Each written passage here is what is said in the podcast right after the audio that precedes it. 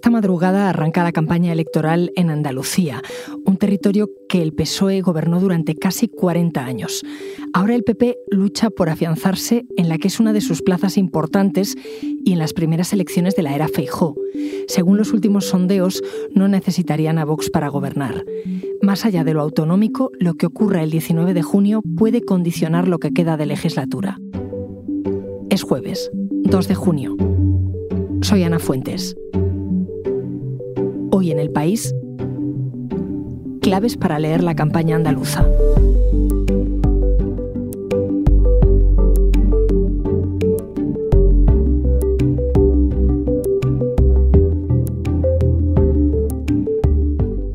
Quino Petit es el redactor jefe de la sección de España en el país. ¿Qué tal, Quino? Muy bien, Ana. Encantado de estar aquí contigo además de la importancia eh, evidente que tienen estas elecciones de Andalucía para los andaluces, ¿tú cómo explicarías rápidamente por qué son interesantes para el resto del país? Bueno, son interesantes por el evidente hecho de que estamos ante la comunidad autónoma más poblada, 8 millones y medio de habitantes, y porque estamos ante un momento en el que los partidos van a retratarse de una forma muy marcada. El nuevo líder del Partido Popular, Alberto Núñez Feijóo, tendrá que asumir ahora sí, no como sucedió en, las elecciones de Castilla y León, el resultado que aporte su candidato, Juan Manuel Moreno Bonilla. En el caso del PSOE, eh, tienen a un candidato que se ha, eh, digamos, curtido poco, ha tenido poco tiempo para rodarse en estas elecciones, pero es una apuesta directa, personal, del presidente Pedro Sánchez y de la sede central del PSOE en Madrid. En el resto del mapa político vamos a ver cómo se comporta Ciudadanos, que se juega realmente la supervivencia parlamentaria y parte del futuro eh, como partido a escala nacional. A la izquierda del PSOE eh, tenemos una confluencia eh, de partidos que se presentan con, por Andalucía, que han tenido un atropellado paso casi al límite de la inscripción de, de, la marca, y tenemos la figura de Teresa Rodríguez con Adelante Andalucía, que veremos qué papel puede jugar con esa confrontación en, las izquierdas a la izquierda del PSOE. Eh, más a la derecha eh, del PP tenemos a Vox, que jugará su elemento disruptor antisistema habitual, y en definitiva eh, tenemos a un electorado que por otra parte presenta a algo más de 300.000 nuevos votantes que ejercen su eh, sufragio por primera vez y será interesante ver por qué se decantan, ¿no? Si estos candidatos y este plantel de candidatos, que es eh, bastante peculiar también en cuanto a, a edades y a perfiles, vamos a ver si son capaces de movilizar ese voto joven.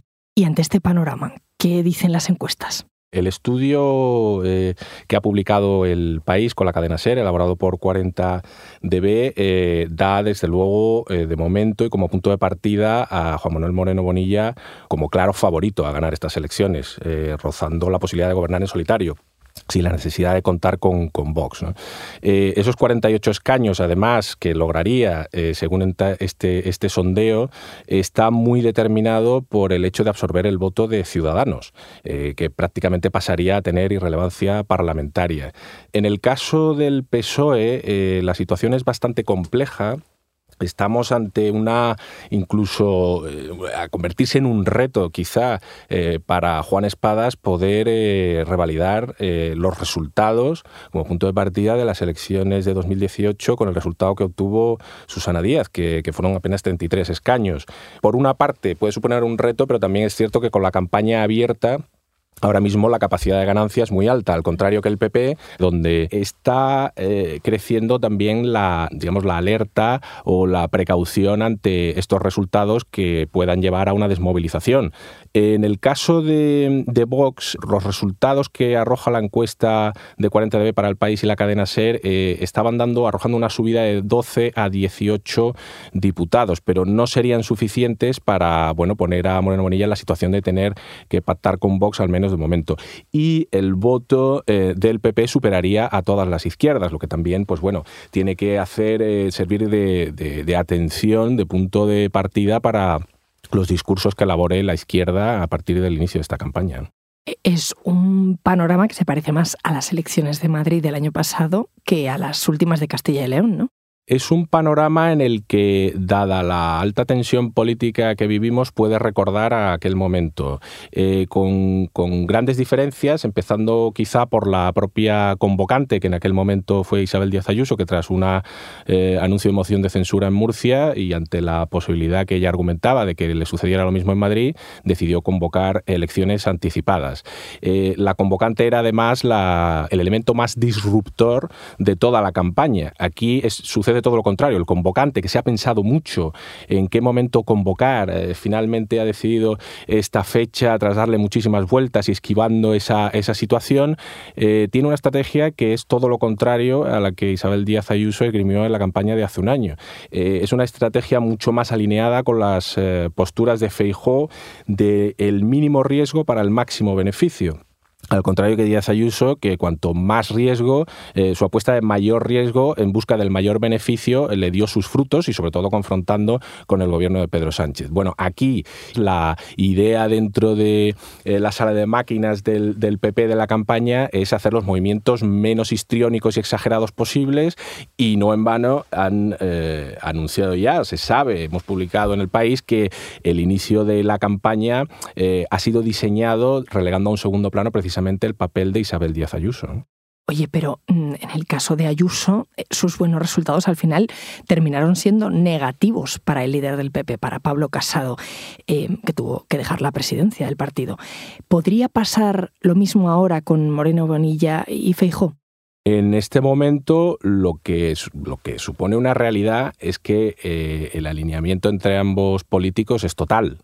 Eh, se entienden a la perfección, eh, tienen una visión autonomista de la política y de los réditos que puede suponer para la política nacional, los buenos resultados autonómicos, que hace que la sintonía sea total. Estamos ante un escenario completamente diferente de, la estructura que tenía el PP con el liderazgo nacional de Pablo Casado y el autonómico de Isabel Díaz Ayuso, que incluso llegaba eh, a posicionarse como, como, una posible alternativa a Pablo Casado. Desde la llegada de Alberto Núñez Feijó ha quedado de momento opacada esa posibilidad y es el líder ahora mismo plenipotenciario y con el apoyo de todo el partido, con lo cual eh, digamos que la situación o el contexto es completamente diferente. Aquí no estamos hablando del PP, pero Andalucía hasta las elecciones de hace cuatro años era el bastión socialista. Em, ¿Qué ha pasado ahí? Cómo está ahora la relación entre el PSOE andaluz y el PSOE nacional, porque fue, recordemos, la principal oposición al proyecto de Pedro Sánchez.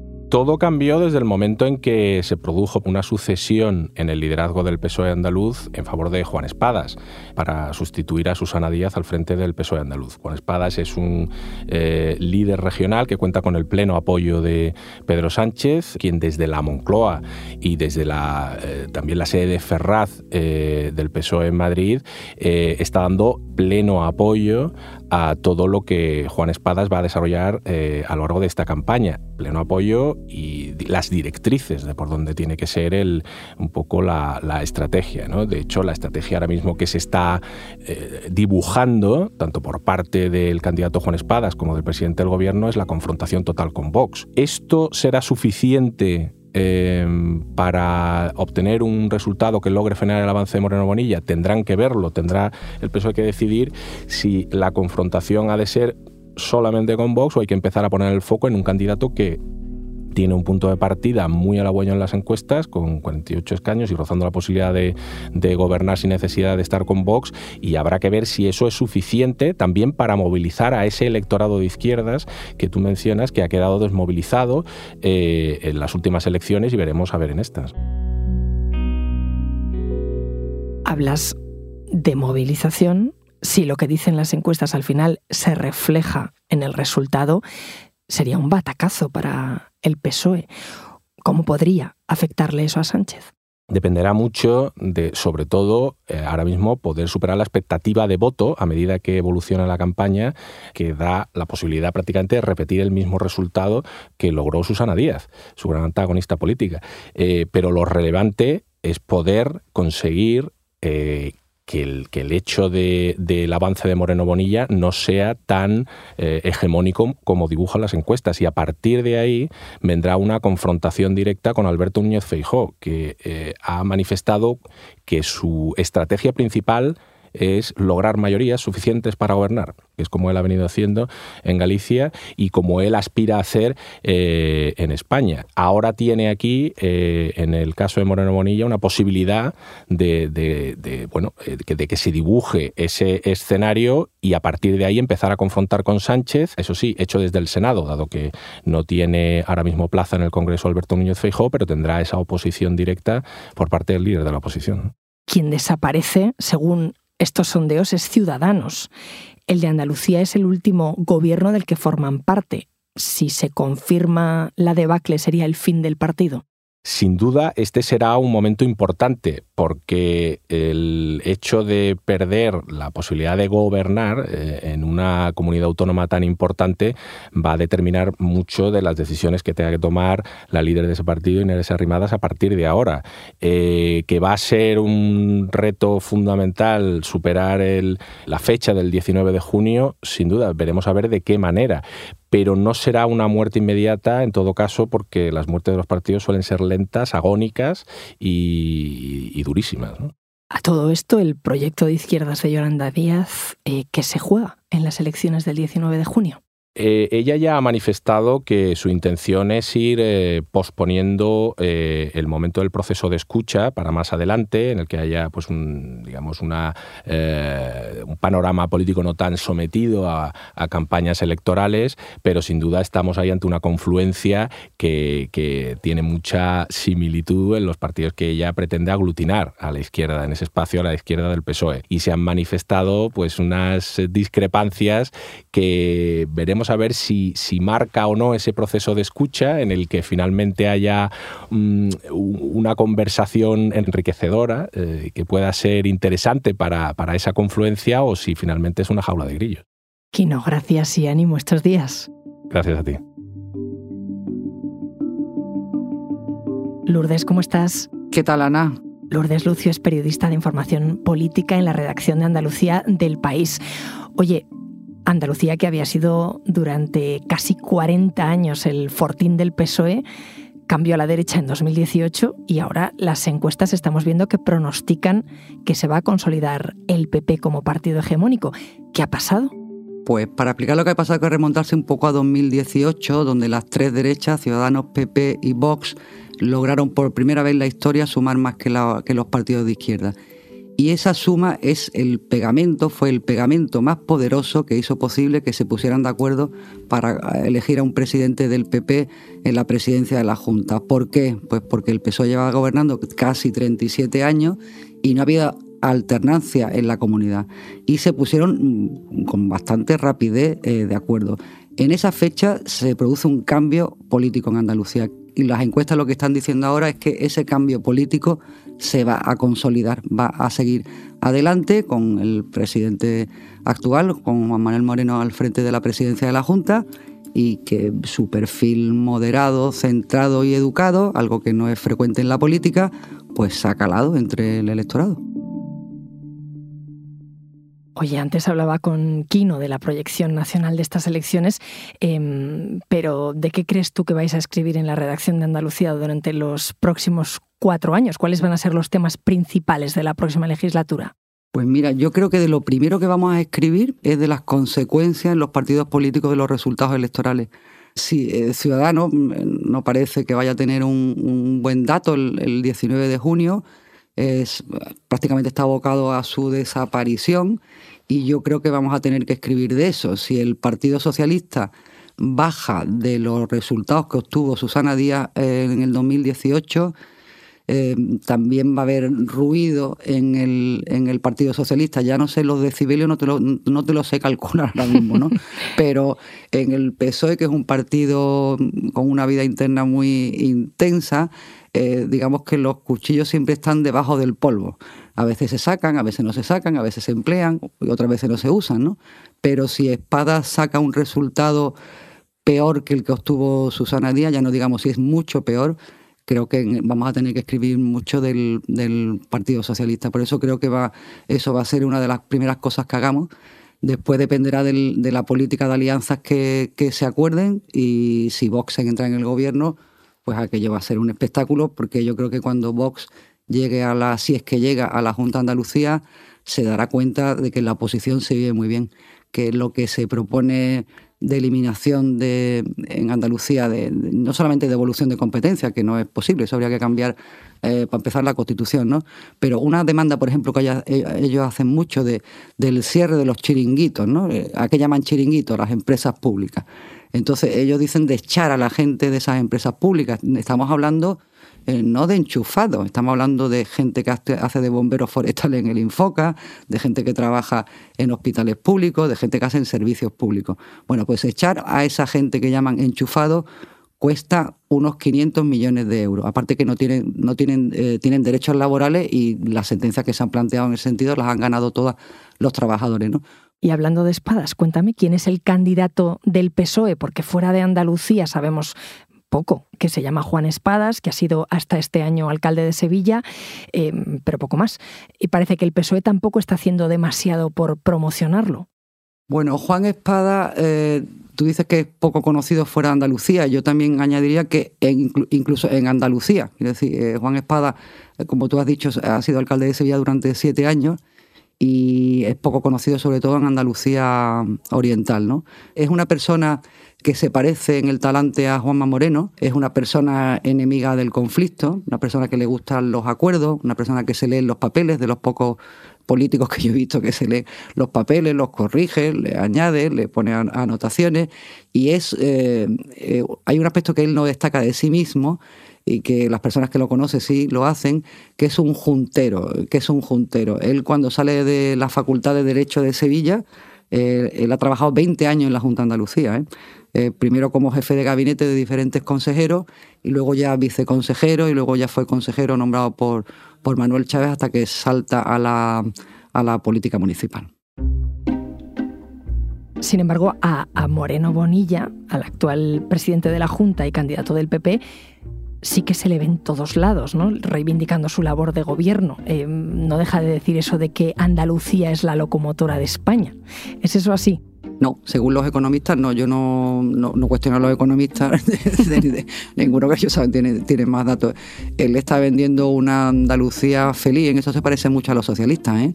ha copiado muchas estrategias políticas del PSOE de, Andalucía como paraíso, Andalucía imparable, él, ha cambiado, ha sido más, un poquito más modesto y en vez de decir Andalucía imparable dice que Andalucía eh, avanza. ¿no? El caso de político de Moreno es muy, muy llamativo. Hace tres años y medio, la noche del 2 de diciembre de 2018, el presidente de su partido, Pablo Casado, tenía montado ya, decidido montar una gestora.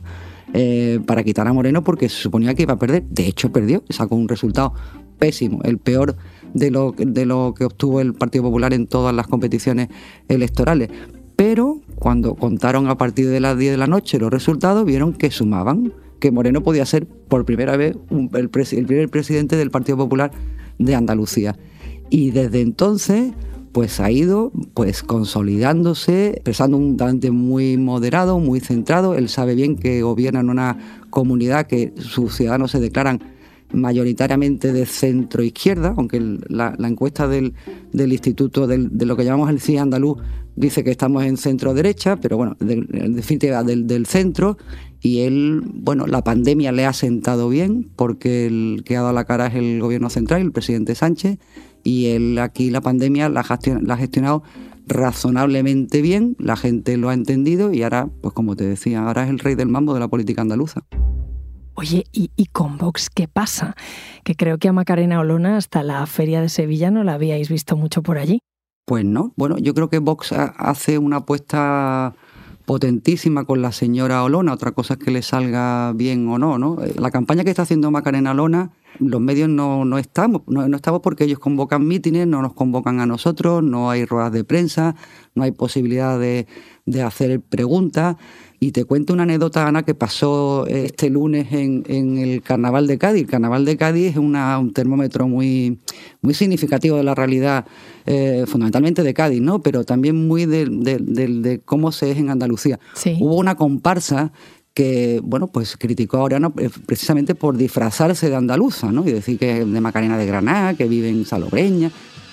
no eres andaluza, hay Macarena en mis entrañas. Aquí eres una intrusa, hay Macarena, la de Granada. Entonces terminó la, la comparsa y el público del Teatro Falla de Cádiz se levantó y cantó el himno de Andalucía.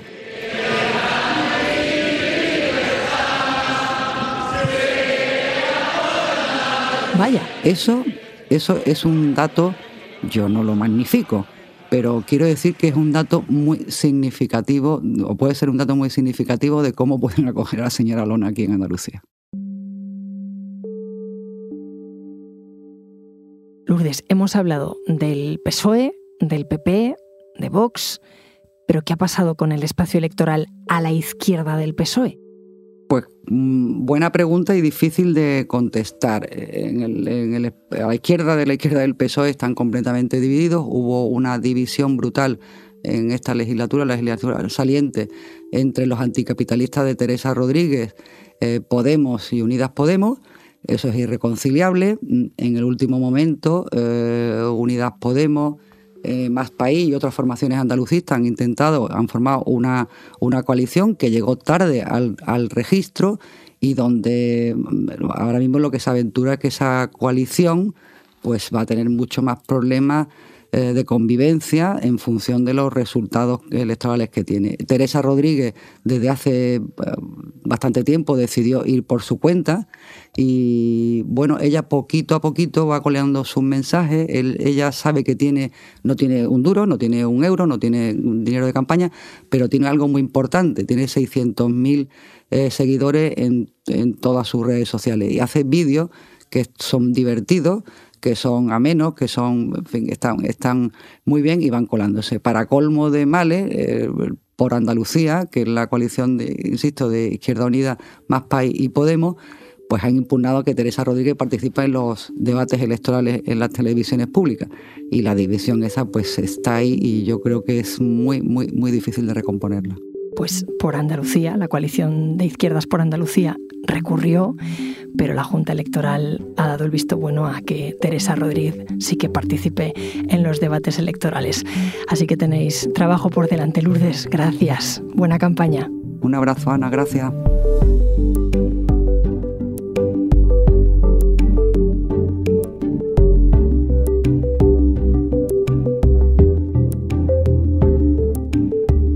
Este episodio lo ha realizado José Juan Morales. El diseño de sonido es de Nicolás Chabertidis y la dirección de Isabel Cadenas. Yo soy Ana Fuentes y esto ha sido Hoy en el País. De lunes a viernes volvemos con más historias. Gracias por escuchar.